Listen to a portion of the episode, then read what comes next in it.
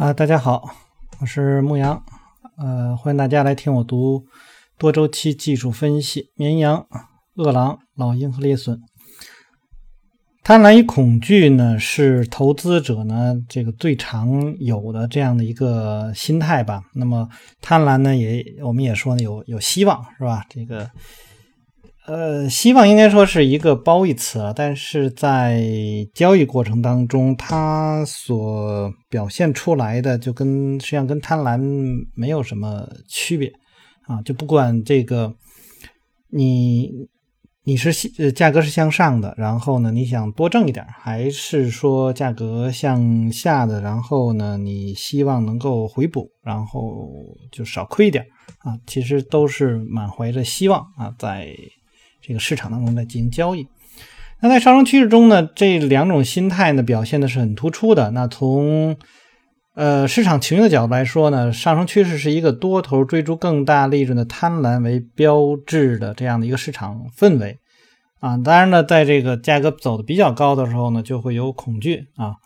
那恐惧呢，是常常在上升过程当中呢被忽略的这样的一个因素啊。他说呢，我们在第十五章中啊可以看到，那任何人卖空了一只随后上涨的股票，都会害怕呢，他的投资将血本无归啊。这反而会使呢他在回购中进一步推高股价，否则啊，其将承担损失，在理论上是没有上限的。那他这个是做空的人的一种恐惧了。那我们说的恐惧还有一种恐高。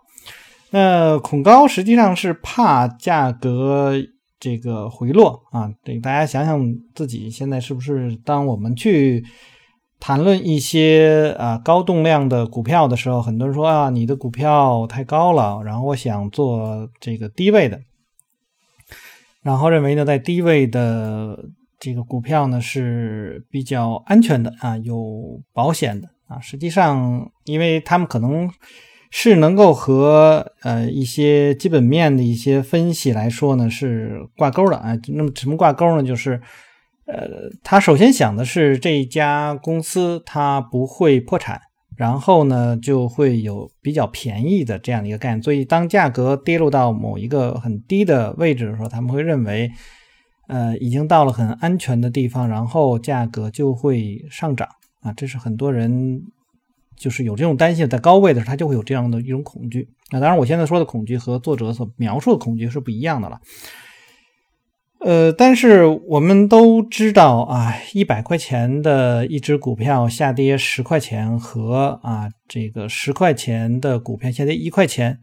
在本质上没有什么太大的区别啊，除非有人说啊，我的钱太少，不能够去买入啊一百块钱的股票啊，这个另说。如果你都能够买的话，实际上他们是没有区别的啊。但是我们要想到，当一只股票跌到了一块钱，那么它必然有它的道理。为什么它会跌到一块钱，而另外一只股票为什么它会涨到一百块钱？那么。你可能会说啊，那些是因为呃一些交易者他们的冲动，然后导致它到一百块钱。但你没没有去想，就是它可能值更高的价格呢，啊？所以单纯从价格的角度来说，我们很难说哪一个更贵，或者说哪一个更便宜。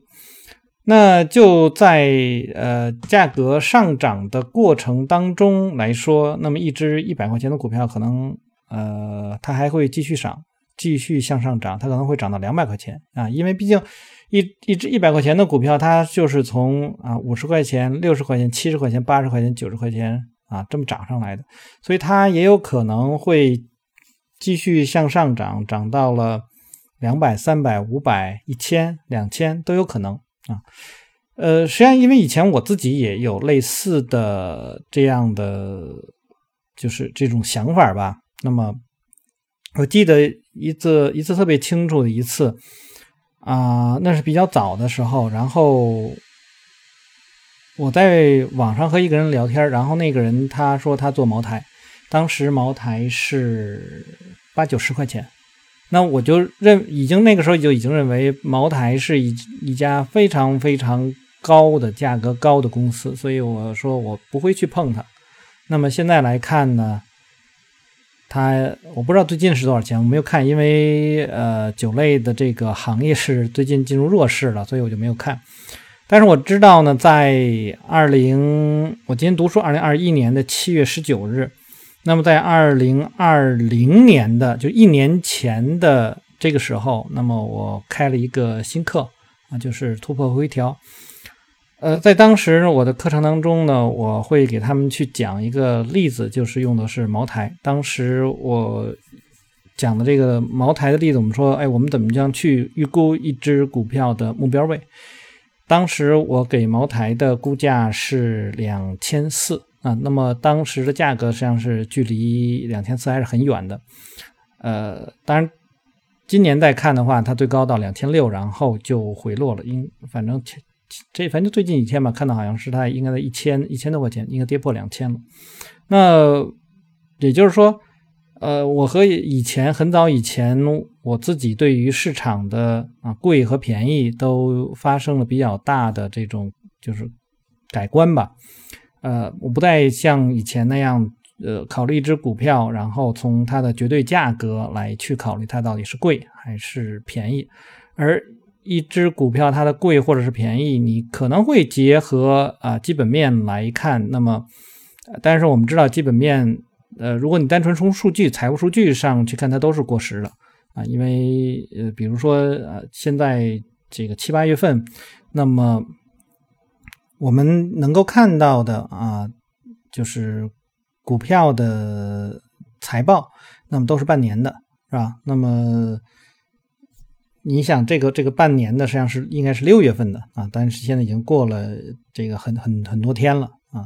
所以用一个历史上的这样的数据来去判断，我们只能去判断一个趋势，也就是说，我可以去判断它，呃呃，我应该不能叫判断了，我依据的是它过去可能三五年的啊业绩情况，然后去找到一个呃波动相对来说不是很大的，然后比较稳定的上涨的，然后并且可能会有。呃，进一步加速的这样的公司，那么我们会去预期它的价格可能会能够到更高的位置。当然，这个是如果能够符合当下的经济周期，那么就会更好了啊。好，那么这一块呢，是我说了一下有关我对于恐惧啊，或者是害怕这个概念啊，是要和大家去做做分享的。那接下来呢是啊，害怕太空。踏空呢是上升趋势中的另一个常见的心理迹象，那么它让缺乏纪律性约束的多头交易者在一波短线快速上涨后啊，冲进市场也要蹭一口，而这时呢，股价却往往开始一轮啊回调，那么就在行这个行情达顶点的时候呢，各种利好消息推波助澜。呃呃，让这时买入的人呢更加的信心满满啊，就是害怕太踏空。很多人啊，对于踏空的在心理层面的这种后悔吧，呃，可能会比他亏损真正的钱还要有过之而无不及啊。就是很多人真的是一看到踏空了会很恼火。啊，那而亏损的时候，他会哎觉得还可以啊，我可以再扛扛，那他可能下面跌不了多少了啊。而对于这个这个踏空，实际上是很难受的啊。这也是很多交易者在就是做交易的时候的一种心理问题。那据说牛市呢是能让你将功补过，如果你在上升趋势中早期追高入市，稍有耐心的就能挽回这个短线对时机把握的错误。但是对于大多数市场参与者来说，这种耐心最终让人啊聪明反被聪明误，以违反纪律为代价的追高买入并获利，会培养出一种不好的这种交易行为习惯。那这个也就是之前我们说的好交易还是坏交易。那么这种就是说你获利也可能是一个坏交易啊，获利也可能是一种这个坏交易的，因为它。是潜在的、潜在的非常非常大的一个风险，而有的时候我们单纯的看交割单是看不出来的，或者说那种呃根据交割单去做的一些统计，可能是看不出来的。那么说，因为它并不能总能够去如愿以偿，如果不能意识到并纠正这种无纪律的方法，就会产生洋洋自得的情绪。当好运气用尽的时候，损失呢就会因为缺乏实际的交易技能而不可避免的扩大。市场是一个无情的主宰者，那么这个星球上的一些最精明的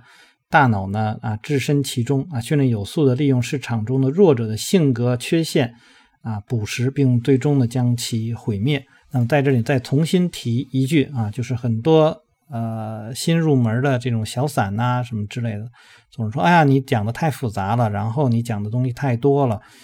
呃等等等等等等啊，这个我们就要一个简单的，给我一个只给啊，给我一套交易系统，然后就我就去能够挣钱就行了啊，就但凡你有这样的想法的话。在这个市场中真的是很难能够存活，因为你四周都是狼啊，你就是一只小羊啊，一只可爱的小羊，然后所以想法呢也会很可爱。动量交易者的介入，当处于上升趋势的股票在经历了这个几轮回调后，最终回到上升途径当中呢，这样的价格走势会吸引动量交易的强势介入。小幅短暂回调标志着市场存在着这个旺盛的需求，却没有太多供给啊，这个供给方来做客。除此之外呢，卖盘呢又散布在多个价位上，那每个价位上的量呢少得可怜。做市商也聪明到啊，不会与如此强劲的势头唱反调。在这种情况下，敢于卖空的交易者必须做到对时机的这种把握非常准确，或者是囊中有足够的钱来去承担损失。面对股票强劲的上涨势头，业余选手和专业选手的心理素质有着显著的区别。业余选手最多呢可以称之为老鹰，带着高度膨胀自信与市场一同上冲。而另一方面呢，专业的选手则如同猎隼，寻找自己的下一个猎物，即趋势减弱的蛛丝马脚。这并非是疑神疑鬼，相反，它是他交易的这个一部分，交易计划的一部分。在市场正如你如愿所偿的这种状况，常常被啊，就是被你抛之呃抛之脑后，或者至少被认为是无关大局的。那么今日啊，已训练成猎隼，很可能曾经是昨天折翼的老鹰。职业交易员总是带着很强的手势，常常在股票显示出颓势的时候锁定部分利润。那之后呢？股票经历了短暂的获利回吐下跌后呢？主要趋势尚存的职业选手会寻找再次介入的机会。那么一旦买方重新控制住短线趋势，那么在长期均线之上的盘整往往会有导致更为猛烈的上涨。那么这个就是欧奈尔这一派的人所交易的点啊，就是。他们是那些啊，在股票短暂获利后，这个短暂获利回吐后，准备再次介入的一些人，并且呢，他们是处在那种上涨这个长期均线之上啊，经历的盘整之后，然后会进入到更为猛烈上涨股票的那些，呃，盯着这样的这个交易者啊，所以你就知道啊，就是大家在去描述这个的时候，都会把这种状况。描述为更为猛烈的上涨啊！当然，在中国来说呢，不一定啊。中国有时候在底部就是微型反转呢，然后快速的这个反转，但是我们很难在一众的这个这样的股票当中呢，能够快速的去找到它们，就是。我们能够找到很多在股在下面趴着的股票，但是你不知道哪一只股票突然的就就起来了，所以你的那个呃专注度是很难能够集中到少量股票的。而如果说你去看那些上涨然后横盘这类的这种类型的股票，那么市场已经告诉你这只股票上有资金啊，那么你去盯这样的股票，他们是更少量的一些股票，然后他们在这个。重新上涨的过程当中，那么是通常你能够啊很容易，比如说十只里面你可以能看到五六只是这样的情况啊，那么可能你关注的品种就是那么十只二十只股票，然后所以他们出现这种情况，你很容易就抓到他们，而那些在底部的时候，你就很难区分的出来哪些是未来的领导者，哪些是没落的这些。品种这个是比较难去去区分的啊，突然的一个放量上涨，可能未必是呃需求真正的介入，或者说主力真的去拉升，它可能就是一次又又多的这样的一种行为。所以为什么我们会不能说我们了，反正就是我会给大家去描述，就是这个做股票的时候，我会啊倾向于大家去做这类型的。啊，股票啊，那当然，如果你你非常喜欢我读书的话，你就能知道哦，我我一直在找这类型的股票，然后我选择的读物也基本上都是这一类的书籍啊，所以你很容易就能够呃适应这种状这种状态吧。好，那么研究成交量呢，可以使我们监控上升趋势力度，以确认趋势还未开始减弱。通常情况下呢，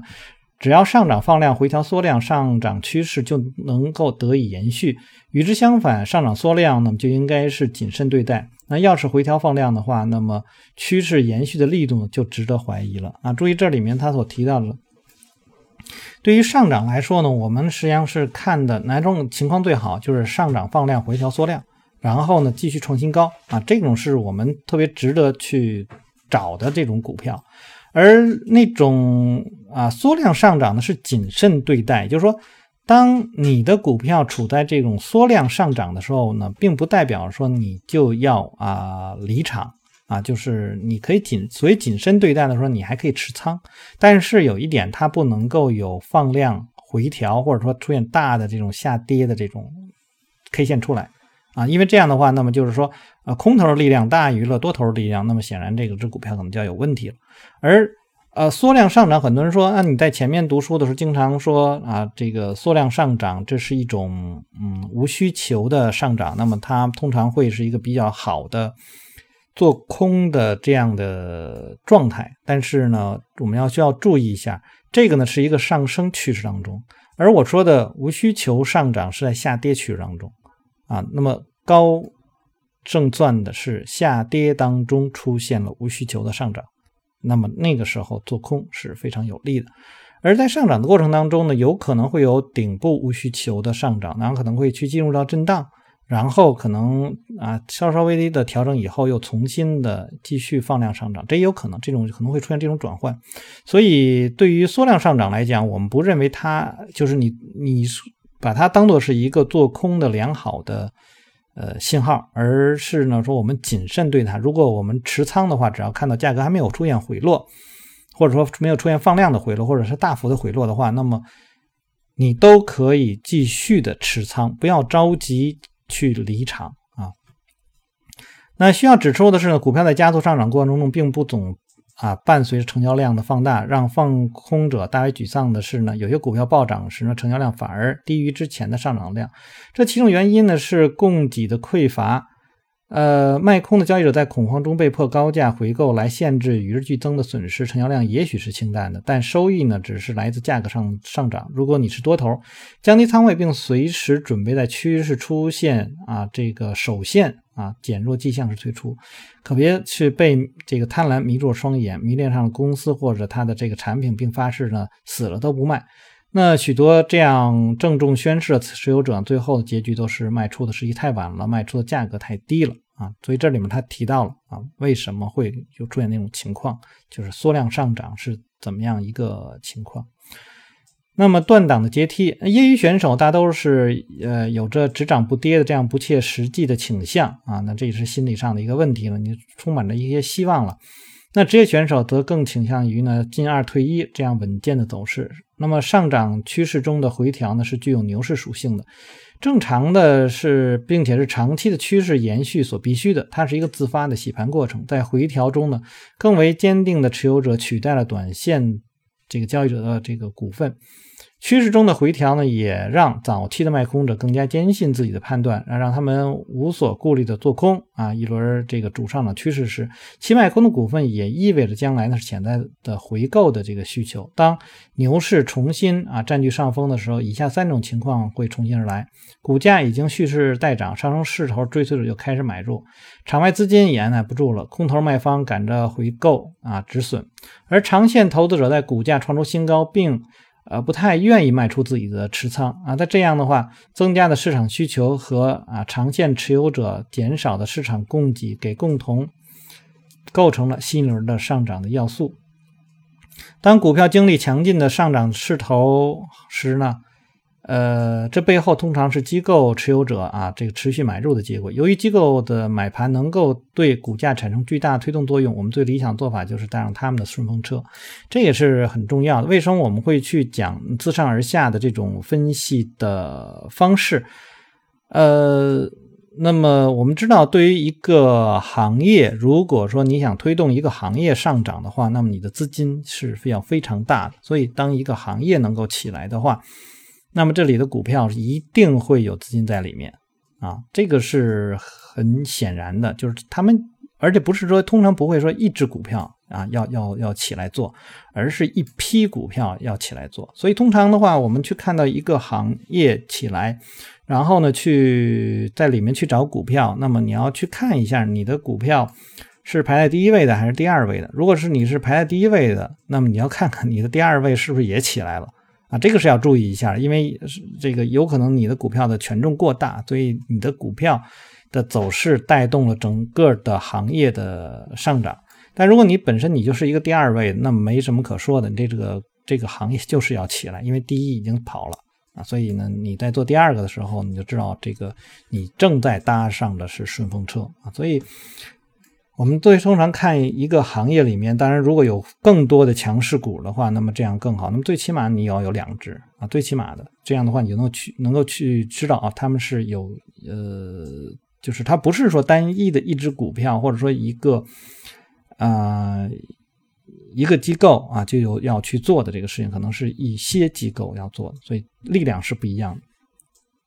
强势上扬的股票通常伴随着重大的基本面利好。记住，突发消息倾向与趋势运动的方向保持一致。尽管此时呢，偶尔也会看到一些利空，但是呢，股价依然走高啊，因为空头会把握任何一次回调机会来回购止损。那么你也需要认识到啊，确实会有某些真正的突发利空能让这个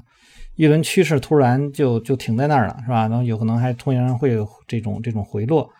啊，这个就是这种情况通常是比较罕见的。那么，如果啊，如果说它是从第一阶段，然后进入到第二阶段，你已经看到是第二阶段，并且呢，能够通过啊经济的经济周期，能够看到现在就是轮动到这个行业的话，通常也不会有这种利空，然后马上就把它停，让这只股票停下来。啊，这个是大家要注意的一点，就是。这就是为什么我不太愿意去做呃那个概念型的股票，因为概念型的股票它我们很难说它是由呃比较这个就对于长期来说的这种资金的一种推动，它可能是一个短线的资金的一种推动。那么通常会是这样，就是你看到了一个概念型的啊这个这个股票，然后他们在上涨，或者一一群股票然后在上涨，那么这个时候我会在。这里面去寻找那些行业是现在正也是在风口上的那些行业，然后他们两个结合的话，那么这样的话容易形成这种龙头的股票。但如果说不是这样的话，单纯的概念性的啊，就是一个一个一种炒作的，那我通常就不会再参与了。虽然它可能会有比较好的呃强度，然后呢位置可能也不错，那通常我也我也会要，就是如果进场的话，资金也会很很少。啊，不会说太多的资金进去。呃，那好了，我们再来看下面说，他说这种情况虽然比较罕见，但如果市场如果对市场仅是过激反应，心存这种奢望而没有做到及时止损的话，从投资收益和这个投资者情绪上讲，都是极具破坏性的。作为一般性原则呢，如果向下跳空缺口达到百分之五或者以上的话，那我就会认为这是一个趋势已经中断了。那么，由于此类缺口通常呢会伴随着重大的基本面消息，对交易的股票啊发布日期呢要做到心知肚明，所以在欧奈尔的那个方法当中呢，他会说呢，就是在这个这个信息要公布前三天的话，你不要去开仓啊。那么，当然你持仓没有关系，你可以去等等看一看，但是你最好不要开新仓，因为开新仓的话，你可这个当前的价格还没有脱离你的成本区，那万一是一个利空的信息的话，你就危险了。好，那我们继续呢，是看下面一段啊，就是上升趋势的末端为时已晚嘛，在上升趋势的后期产生重大影响的是情绪化的市场参与者，他们在。与日俱增的贪婪和恐惧的交织中呢，被吸引入市。前面提到过，在一轮上涨趋势中，恐慌情绪呢来自于被套的空头卖方。随着股价的每一波上涨，损失惨重的被套空头唯一的解脱就是按下买入键。不要仅仅因为你觉得股价涨得太多了就卖空啊！这个是之前我们也提过的啊。这个不要涨，因为涨得太多就卖空。所以这个也就是不要因为它涨得太多了你就不买啊。道理是一样。要避免这样的错误，在上升趋势中呢，这个持线啊，相比那个卖空呢，总是要更好的选择。当行情过热阶段呢，就不能再持续走高了。那么这尽管看上去显而易见，但是上升趋势的后期却是被情绪所左右的啊，不再是理性的了。在后期伴随着各种利好消息的这个发布，市场的这个乐观情绪高涨，获利来得太快，而且超过了合理的估值的范围。而且呢，在前期做空的这个空头啊，卖方已经被逼仓到不顾一切的疯狂的回购买入。当看上去是病人在。经营精神病院的时候，传统的估值工具呢，如市盈率呢，就收这疗效甚微了啊。反正我们也不不怎么看这个市盈率啊。当然，这里面提一下刚才我说的那个茅台，然后能够去预测它到可能会涨到两千四，实际上就是用的这个市盈率啊。只不过说我们用的市盈率的方式呢，可能跟一般人用的不一样而已。但那个呢，并不是说在当时去做的，而是提早提早去做的。呃，这里面实际上要提到的是，当市场的最后那段的时候，我们会看到，呃，市场上涨的速度啊会变得非常的快，成交量变得异常的大，呃，这就是买入高潮的体现啊，可以。大家可以去看看那个微客户方法里面对于买入高潮的描述。那市场的资金呢总是无利不起早，那市场外的资金会流到那些表现最抢眼的股票，在暴涨趋势中轻松获利的诱惑，让那些最犹豫不决的买家也开始放松警惕，加入进来追逐上涨势头，却把风险管理的抛之脑后。加速上涨呢，让人产生股票交易是容易的事儿啊，那么却又往往呢被这个。一通迅猛的获利回吐所击碎，股价距离有效支撑走得越远，买入的风险就越大啊！这与趋势是否这个已经成型无关啊，就是那你上涨总会有回调，那如果说呃你没有在最初的那个上涨之前去买入的话，那你在一个末期去买入的话，那么它有比较大的这种回落的话，也会把很多人给吓出去啊！就是讲的是这样的，而且有的时候你无法分清。当下的是回调还是一个反转向下的一个开始啊？那从某种意义上说呢，上涨趋势的后期呢，形成了这个一场强椅子搭戏。那这一阶段在严格遵守纪律的前提下呢？追逐上升趋势呢，会赚得不亦乐乎。但呢，这一切可能会在某个大鳄决定短时间卖空持仓退出该股票的时候，这个而不得善终。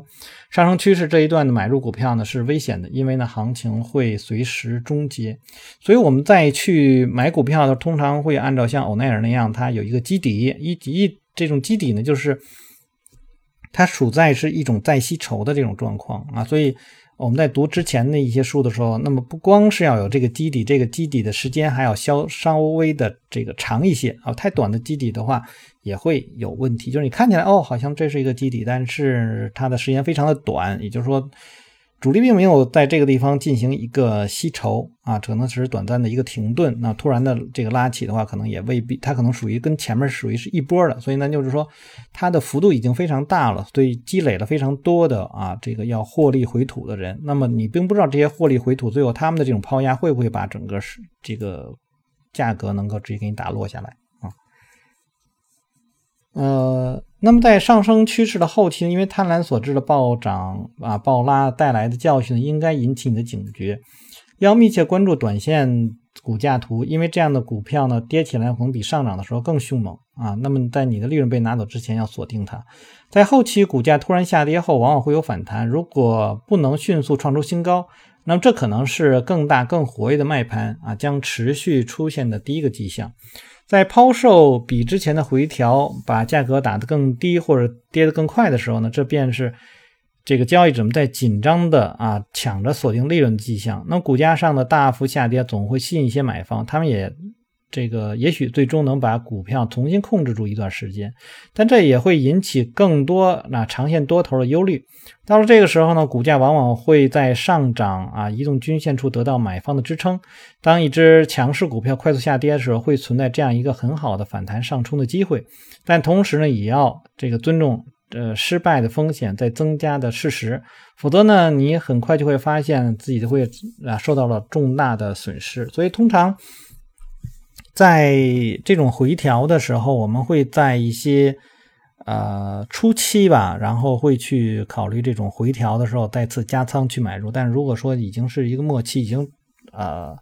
走了一段时间的话，那这样的回调可能会有一些危险。那么再有一些呢，就是说我们会要去看一下历史上的一些情况，然后啊来判定当下的这个回落啊，到比如说它也是到均线附近了，那么你是不是要去采取行动？有的时候你会看到它在均线上刚刚啊就是触及，然后就开始反弹，但反弹的并不高，它又重新回到了这个均线的这个位置，那么你就要想。如果是很强势的一种洗盘的过程的话，那么应该不会再回来，否则的话，就你就就知道了，它是一种洗盘，这个后面的这个力量实际上是非常弱的。所以，呃，我们经常会说，在一个支撑的位置多支撑几下，表示这个支撑是很有效的。但是在这个时候，可能往往不是这样啊，就是。连续的这种支撑，往往是后面预示着被打破的这种一种信息啊，这个是可能很多的书上，如果你单就是傻傻的按照书上去做的话，那么可能会遇到这样的问题。那么在抛售比之前的回调，把价格打的这个。呃啊，这课刚刚读完了，我们再继续看一下。当回调呢不能快速的反弹复位的话，这意味着竞价过程已经开始变调。尤其是当下跌卖出放量的时候，有时基本面的消息会促使参这个参与者重新审视他们的买入决定，并由此引发不顾市场冲击啊的立即卖出的决定。当基本面的催化剂促使价格快速猛烈下跌，那我总是会立即的卖出，因为这往往意味着上升趋势就终结了。当移动均线开始相互交织在一起的时候，就是各个周期上的参与者对呃趋势缺乏共识的第一个迹象。而就我言呢，这个只股票呢进入到派发阶段的开始，这是一个明确的离场信号，该去寻找趋势尚未完好的下一个交易对象。那么这是什么呢？实际上就是我们说的第三阶段啊，均线已经开始交织了，所以它就构建呃或者说已经。或也可能是正在啊构建一个派发区，那么派发区后面的结果是什么？大家就知道回落。呃，所以对于很多交易者，他的一个难点是，当市场进入到这种第三阶段，未来是真的是派发吗？大家会打一个问号，还是说它是一个再吸筹？因为刚刚已经提到了，再吸筹它有可能会是一个呃。后期有一个非常迅猛的上涨，但是这里我们需要去注意到的是，呃，你的再吸筹，呃，按照前面我们讲的来说，它实际上都是短暂的回调拉升，因为它在一个比较流畅的一个趋势当中。但如果时间比较长的话，你并不知道市场在什么时候能够快速的。重新啊，这个拉升这样的一个过程，所以当你看到市场已经进入到一种交织的状况的时候，最好还是离场啊。很多人说，那我又能可不可以那个啊低吸高抛啊，做这样波段的这个走势啊？那你我觉得一般来讲不太建议这样去做啊。那么为什么呢？因为这个幅度实际上是比较小的，就是说你的。获利空间实际上比较小，你不如再去找到另外一只更好的牛股，然后再去做他们已经开始突破，然后开始向上涨的那个那段过程。所以你要还要是注意到了你的资金的使用效率的一个问题。好，那我们就先读到这儿。大家如果喜欢我读书的话，希望订阅、分享以及关注牧羊交易。那有什么要聊的，可以在下面留言。我们下次再见。